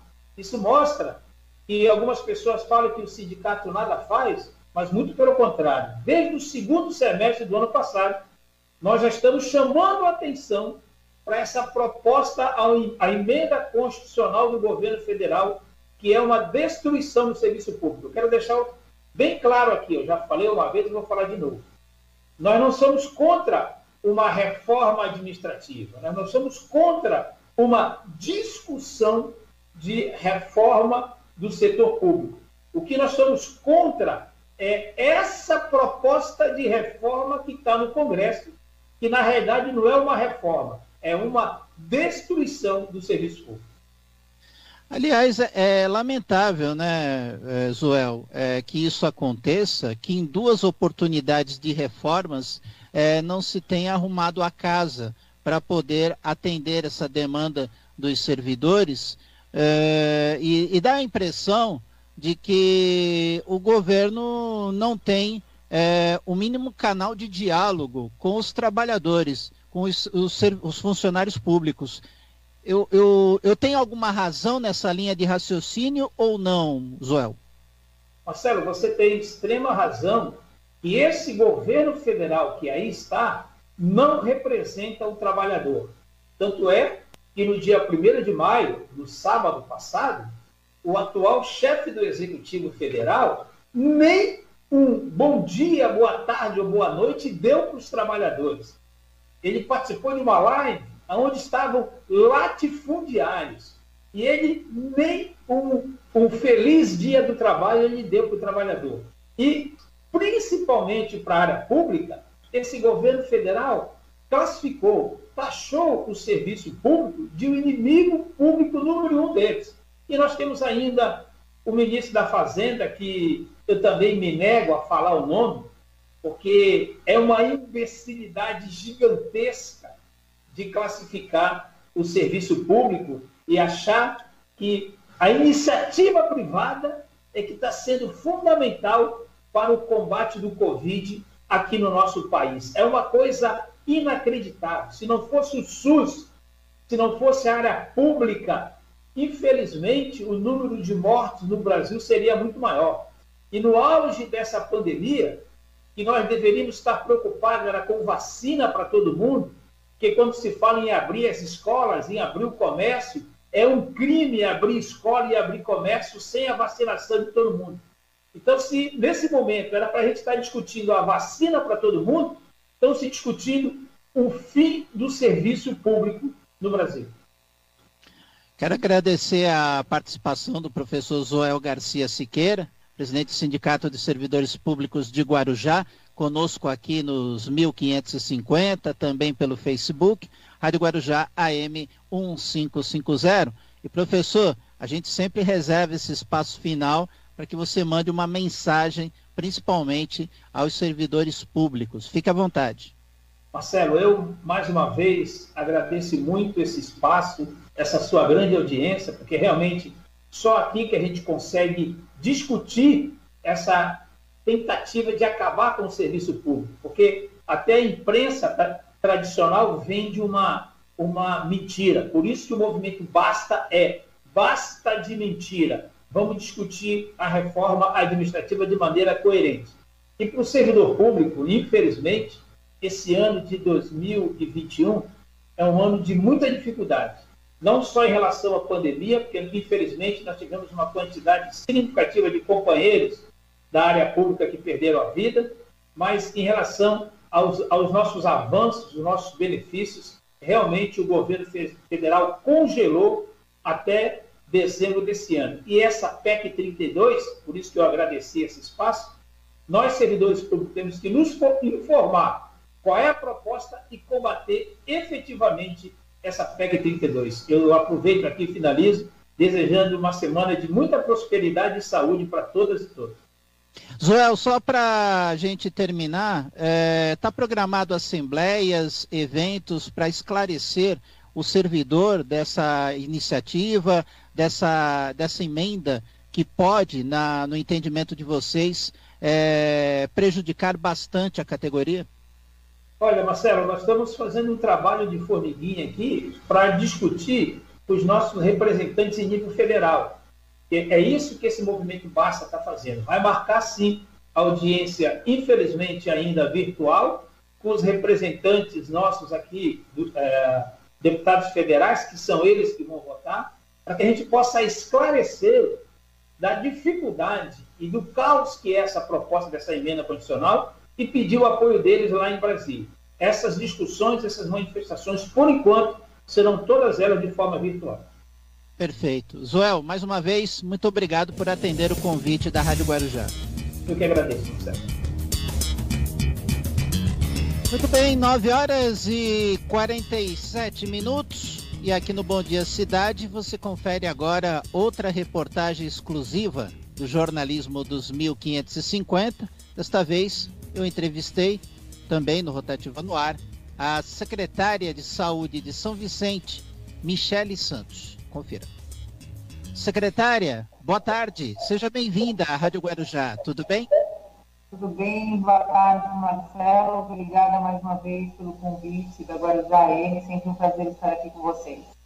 Muito bem, a secretária que responde pela saúde do município de São Vicente, as cidades realizando as campanhas de vacinação contra a Covid-19 no município e o que a secretária pode falar em termos do quadro geral da Covid-19 no município, secretária?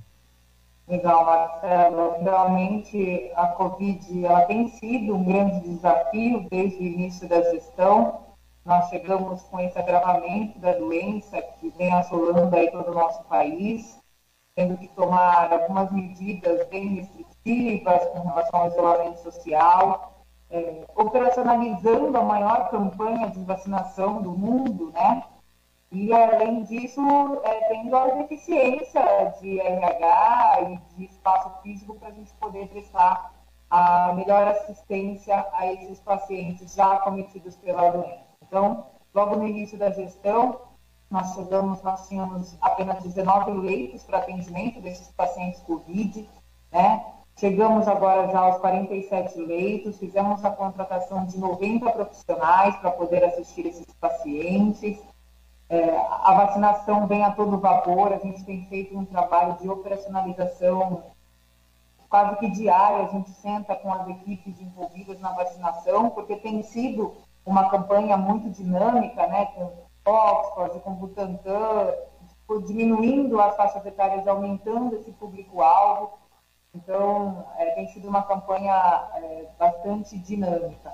E graças a Deus, nessas duas últimas semanas, a gente é, vem assistindo uma decrescente da doença. Hoje nós, apesar de estarmos com 100% dos nossos leitos UTI assistidos, é, ocupados, estamos com apenas 41 dos nossos leitos de enfermaria ocupados e a gente vê, graças a Deus, uma decrescente do número de óbitos também. É, isso é é ótimo, é muito bom, mas a gente não pode deixar de alertar a população para que continue mantendo todas as medidas de isolamento, uso de máscara, álcool gel, lavando as mãos com frequência, porque ainda há alguns estudiosos que dizem que podem, pode vir uma terceira onda, né, após essa semana do Dia das Mães. Então a gente precisa realmente se prevenir, cuidar da gente e da nossa família para que a gente não chegue a um leito de hospital.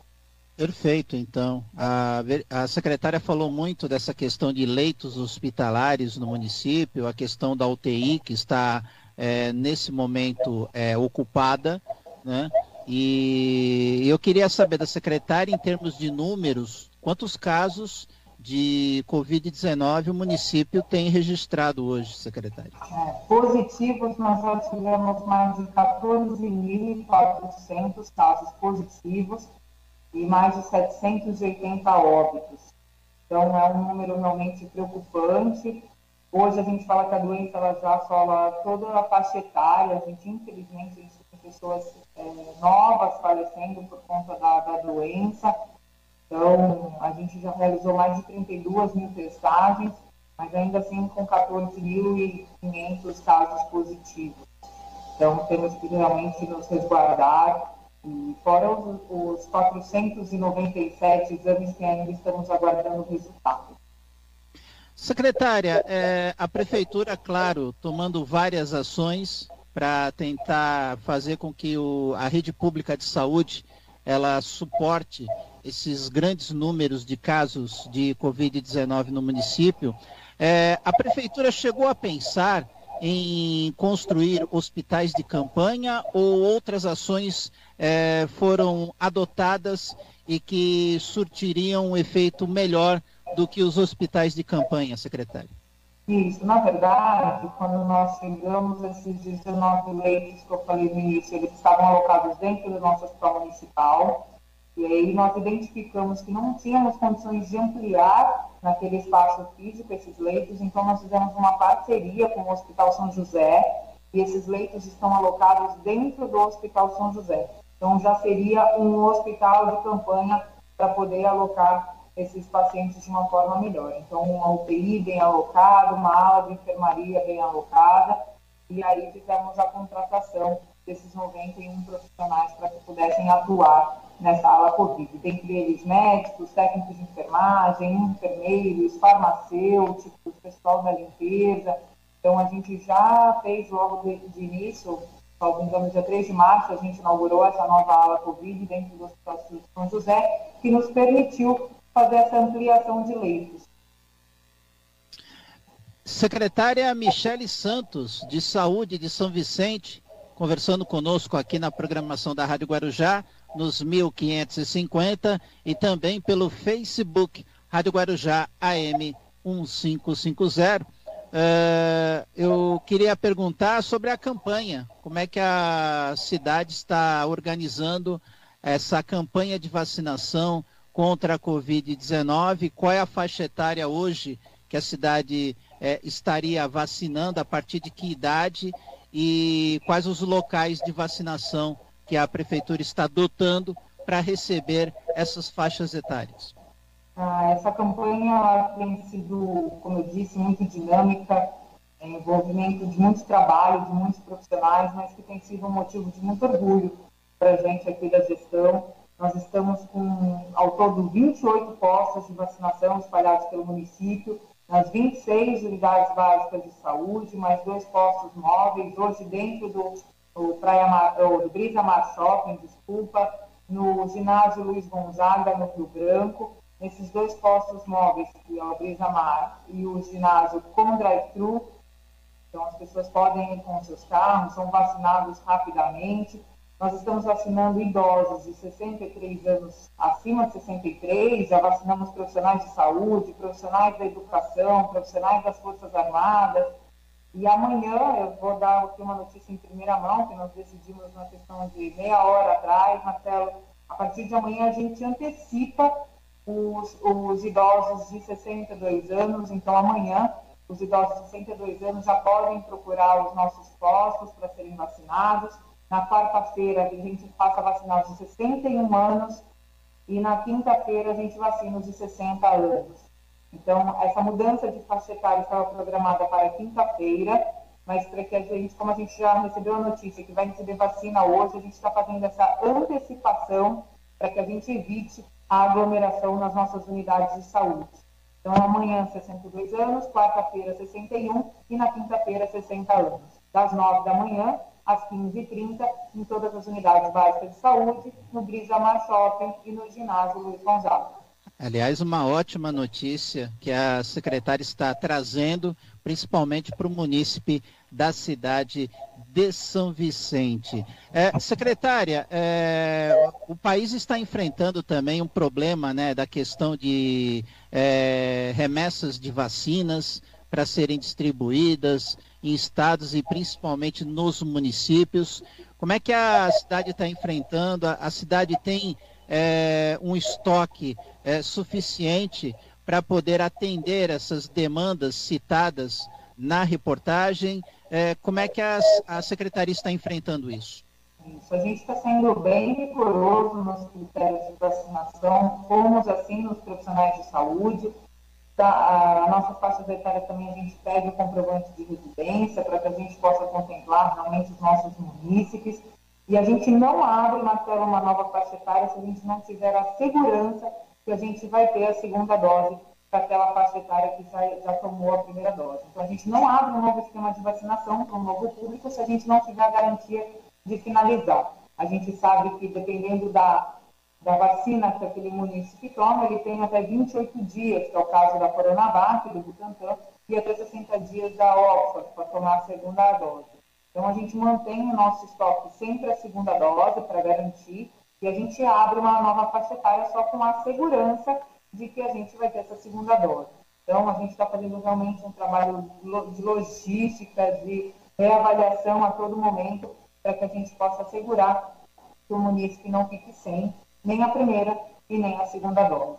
É, a gente viu municípios vizinhos, infelizmente, sofrendo realmente com a falta de, de vacina, mas a gente tem sido bastante criterioso para que isso não ocorra aqui no município. E graças a Deus, desde o início dessa campanha, nós tivemos que paralisar a vacinação apenas por um dia e meio período, já retomando no dia seguinte pela manhã, porque nós já tínhamos recebido a vacinação. Então, Secretária, não... Oi, quando, quando, quando, Oi, desculpa, continue. Então, não podemos dizer que em algum momento o município de São Vicente paralisou a vacinação. Nós mantivemos todos os dias, inclusive abrindo aos feriados, aos sábados, quando houve a mudança de faixa etária. Perfeito, então. É, secretária, quando a gente fala em vacinas, é, o estoque de vacinas, é, quantas doses a cidade tem para poder vacinar as suas faixas etárias hoje? Isso, depende da faixa etária. Né? O, o Estado ele encara, é, ele faz o quantitativo dessa vacina que é distribuída ao município pelo IBGE. É um IBGE é, desatualizado, infelizmente, mas a gente, é, quando sobra de uma faixa etária, a gente acaba utilizando para outra, então isso acaba é, assegurando. Então depende qual é o público-alvo, depende qual é a faixa etária que a gente recebe o quantitativo. Ele nunca é igual. A gente tem recebido vacina aí semanalmente, mas ele nunca é um quantitativo igual, porque depende da faixa etária que vai ser contemplada. 9 horas e 58 minutos. Bom Dia Cidade está encerrando a edição desta sexta-feira, mas promete voltar na próxima segunda, a partir das 8 da manhã. A TV Guarujá e a Guaru TV seguem agora com sua programação normal. Mais notícias ao meio-dia no Rotativa no Ar, aqui na Rádio Guarujá. E agora nos 1550, você fica com Renato Costa e o Show da Manhã. Bom dia, ótimo final de semana e até segunda-feira. Jornalismo responsável com credibilidade, levando até você a informação.